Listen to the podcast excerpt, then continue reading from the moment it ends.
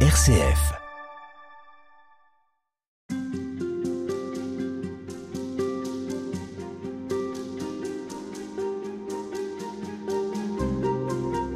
Et toute cette semaine, nous sommes avec euh, Henri Delubac et avec vous, Père Emmanuel Decaux. Bonjour. Bonjour madame, bonjour à tous. Vous êtes vicaire général du diocèse de Grenoble-Vienne, docteur en théologie et vous vous êtes passionné par ce cardinal. Vous en avez rendu compte dans un livre qui s'appelle Prier 15 jours avec Henri Delubac aux éditions Nouvelle Cité. C'est un livre qui met en parallèle les exercices de Saint Ignace de Loyola et la théologie de Lubac. C'est un livre avec lequel on chemine pendant 15 jours. Et vous vous êtes justement, vous, intéressé à ce qui construisait la pensée d'Henri de Lubac. Comment est-ce qu'il approchait le mystère de Dieu? Comment il en rendait compte? Comment il s'exprimait à ce sujet-là? Et ça, c'est particulier chez lui. Il y a quelque chose que, que je trouve assez particulier chez, chez lui, c'est le côté dynamique de sa pensée.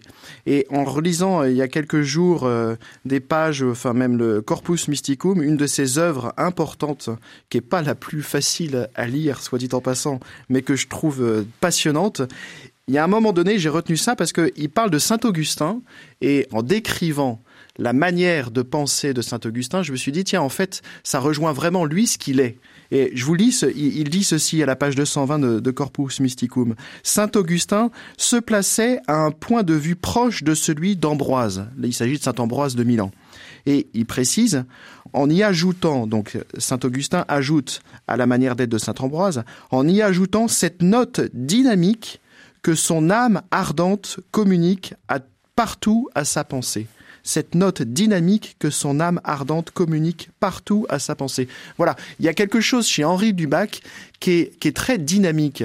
C'est quelqu'un qui, euh, qui va chercher à montrer comment, notamment chez les pères de l'Église, la manière de vivre notre vie de foi, de célébrer la réalité de notre foi aujourd'hui, nous met déjà et nous donne déjà de goûter la réalité euh, ultime dont nous bénéficierons dans toute sa vérité, dans toute sa plénitude, dans la vie éternelle. Donc voilà, Henri Lubac, c'est quelqu'un qui va chercher à nous faire sentir comment ce que l'on vit ici n'est pas lié au passé simplement.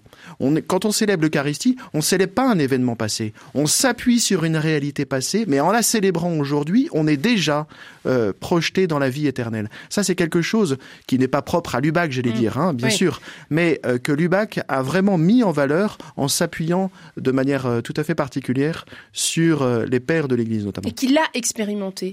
Et qui, oui, oui, qu'il a expérimenté et qu'il a cherché euh, à vivre, notamment dans, dans tous les aspects de sa vie, y compris les choses les plus difficiles. Quand il parle, et j'en ai, euh, j'ai essayé d'en rendre compte dans ce petit livre, quand il parle de la souffrance, de la souffrance du Christ, de la souffrance de la croix, il cherche vraiment à montrer comment la souffrance bien vécue, elle nous aide elle nous dispose dès maintenant à cette vie éternelle euh, parce que le Christ lui-même a accepté cette souffrance de la croix et que euh, en l'acceptant, il s'est offert d'une manière dynamique, encore une fois, il s'est offert à Dieu son Père. Oui, alors sur la souffrance, euh, je vais lire un extrait parce que moi je l'ai trouvé assez difficile justement, peut-être à vivre, c'est-à-dire que autant on peut entendre cette parole, autant euh, des auditeurs qui nous écoutent pourraient trouver qu'il y a quelque chose ici de, de gênant et vous allez nous, nous expliquer pourquoi euh, chez lui, au contraire, c'est une autre façon de s'approcher du Christ. Mm. je, je, cite donc le père de Lubac que vous évoquez dans ce livre, Prier 15 jours avec Henri de Lubac. Accueillir la souffrance n'est pas si complaire, ce n'est pas aimer la souffrance pour elle-même, c'est consentir à en être humilié, c'est s'ouvrir au bienfait de l'inévitable comme une terre qui laisse l'eau du ciel la pénétrer jusqu'au fond. Il ne faut, quand elle s'impose, ni repousser la souffrance, ni lui céder il faut sans complaisance l'accueillir. Il explique qu'il ne faut ni lutter ni ruser avec elle. Euh, alors il faut sans complaisance l'accueillir. Euh, comment est-ce qu'on peut entendre ça pour des auditeurs qui parfois traversent euh, des moments très difficiles de souffrance également? Qu'est-ce qu'il veut dire par là? Ce que je veux dire, c'est que d'abord, quand il dit ça, il s'appuie sur sa propre expérience. Euh, on disait dans l'émission euh, d'hier, on rappelait le fait qu'Henri Dubac a été euh, confronté aux, difficultés du XXe siècle. Il a été soldat à la guerre de 14. Il a reçu un éclat d'obus dans la tête et Henri Dubac a toujours eu des périodes comme ça très douloureuses, des maux de tête terribles, des vertiges. Il parle de maux de tête, de vertiges. Il dit à certains moments qu'il était privé pendant plusieurs jours de toute activité possible, y compris de la prière. Donc c'est un homme qui a beaucoup souffert en fait. et puis c'est un homme qui, on, l'a rappelé aussi hier, a, souffert moralement de, l'éviction de, l'enseignement à la faculté de Lyon etc. Donc c'est un homme qui parle euh, d'expérience quand il parle de la souffrance. Je comprends mm. effectivement euh, ce que vous dites euh, et les auditeurs peuvent se dire bon il est bien gentil Lubac de nous parler de la souffrance en théologien mais non il en parle en théologien mais à partir de son expérience et quand il médite le mystère du Christ sur la croix et le mystère de la croix notamment il en parle aussi à partir de ce que lui il a vécu et ce que lui il a vécu fort de son de son amour du mystère du Christ c'est ce qu'il dit quand il parle de transsubstantiation. Alors c'est un mot qui veut rien dire euh, aujourd'hui. Enfin, on ne parle pas de transsubstantiation tous les matins au petit déjeuner, mais on en parle notamment quand on parle de l'Eucharistie, le pain et le vin qui, euh, par euh, la prière de l'Église et notamment la prière du prêtre, devient le corps et le sang du Christ. Cette transsubstantiation. Mais ce qui est intéressant, c'est que Lubac, ce mot-là de transsubstantiation, il l'applique à d'autres réalités, notamment la souffrance.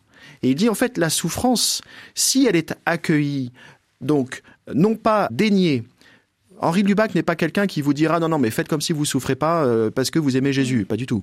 Parce qu'encore une fois lui est un homme qui a beaucoup souffert. Donc mais par contre si en vertu de votre foi au Christ et comme le Christ qui a accepté cette souffrance sur la croix, si vous acceptez de reconnaître cette souffrance et que du fait de cette souffrance, vous pouvez, comme le Christ sur la croix, offrir quelque chose de ce que vous vivez à Dieu, ou vous offrir, vous, à travers ce que vous vivez à Dieu, là, il y a quelque chose qui est de l'ordre d'une transsubstantiation, comme il le dit. Il parle également d'alchimie, de transfiguration. Vous voyez, la souffrance peut devenir euh, une réalité transfigurée parce que je l'ai acceptée, je l'ai reconnue, je demande pas euh, ou je fais pas comme si elle allait disparaître comme ça, mais la l'accueillant, la reconnaissant, je m'offre à, euh, à Dieu, je m'offre aux autres aussi, et je fais de cette souffrance quelque chose qui, qui devient, comment dire, l'assise d'un dynamisme. On mm. parlait tout à l'heure de dynamisme, et on y revient.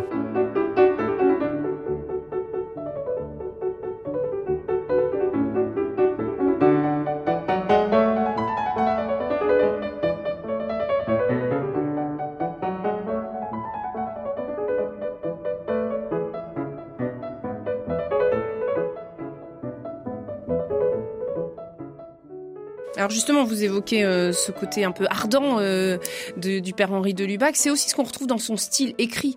Au final, c'est quelqu'un qu'on peut lire et qu'on peut découvrir, qu'on peut apprécier euh, sans être soi-même un grand théologien. C'est véritablement accessible. Il n'a pas une langue très compliquée. C'est pas un homme qui utilise des concepts compliqués, Henri de Lubac. Pas du tout. Encore une fois, on le disait hier, c'est pas quelqu'un qui a échafaudé une grande théologie bien charpentée en plusieurs volumes, etc. Il nous ouvre sa bibliothèque il nous partage ses lectures et ce qu'il passionne. Et plusieurs de ses ouvrages, du reste, sont des compilations euh, de textes, mm. d'articles, de choses qu'il a mis ensemble. Le premier ouvrage, qui pour le coup est vraiment euh, le plus facile à lire, si les auditeurs qui nous écoutent se demandaient mais par quoi commencer, il faudrait commencer par celui-là, euh, c'est Catholicisme, son premier ouvrage, qui paraît en 1938. Euh, c'est un ouvrage qui est accessible, qui est issu de plusieurs articles, de plusieurs choses qu'il a mises ensemble, parce que euh, euh, on lui a demandé d'écrire un ouvrage pour la collection dans laquelle c'est paru. Donc, c'est pas un homme euh, qui a un langage très compliqué. Par contre, il faut reconnaître que certains ouvrages sont complexes parce que Henri Lubac nous ouvre sa bibliothèque, mais il y va pas par quatre chemins, quoi. Mm. Donc, euh, c'est vrai que par exemple, Corpus Mysticum, euh, bon ben, il faut, faut être bien réveillé pour pour le lire, ou bien alors si vous avez une migraine et que vous savez pas comment dormir, vous pouvez vous pouvez tenter le coup, ça risque de vous endormir assez vite. donc c'est pas, voilà, c'est, il y va pas par quatre chemins, il, il, met pas des, des, des fioritures de partout pour nous aider, il nous ouvre les choses, il nous fait lire tous les auteurs, et euh, du coup, euh, à certains moments, on peut se perdre un peu dans, tout le florilège de textes euh, auxquels il nous donne accès. Quoi. Donc on a noté catholicisme. Alors il a aussi cette, cet attachement fort à l'évangile. Il dit à un moment donné que il, s'élève contre les contrefaçons de, l'évangile. En quoi est-ce que on a dénaturé le, christianisme? En, quoi est-ce que l'évangile est, un peu appauvri peut-être? En fait, euh, c'est ce que j'ai utilisé comme texte euh, euh, pour la première journée de ce prier 15 jours avec Henri de Lubac. ce que j'aime beaucoup, c'est pour répondre à votre question, c'est la transformation qu'il met en valeur entre euh, la force du christianisme euh, et le christianisme de force. Quand il dit euh, qu'on a toujours le risque de vouloir finalement, si je le dis avec mes mots, utiliser l'évangile pour avoir un impact dans le monde, j'utilise l'évangile pour avoir un impact pour me faire entendre, pour faire valoir telle ou telle cause ou je ne sais quoi. Euh, ça, c'est le christianisme de force. Et en fait, ce à quoi il veut nous aider à revenir, c'est la force du christianisme. C'est-à-dire que l'évangile possède en lui-même et par lui-même sa propre force, et qui est une autre réalité que la force humaine ou euh, euh, ce que l'on pourrait nous imaginer, ce dont on pourrait imaginer avoir besoin pour nous, en tant que chrétiens, avoir un impact dans la vie du monde. Vous voyez ce que je veux dire Donc c'est ce à quoi il veut nous faire revenir, c'est à la force même et la force inhérente, on pourrait dire, euh, la force inhérente euh, de l'Évangile, la force inhérente du christianisme, qui puise sa sève tout simplement dans l'amour du Christ pour le monde et pour son Père, et qui par amour pour le monde et pour son Père donne son esprit euh, au Père et au monde. Et c'est bien suffisant. Merci beaucoup, Père Emmanuel Decaux. Merci à vous. À demain. À demain.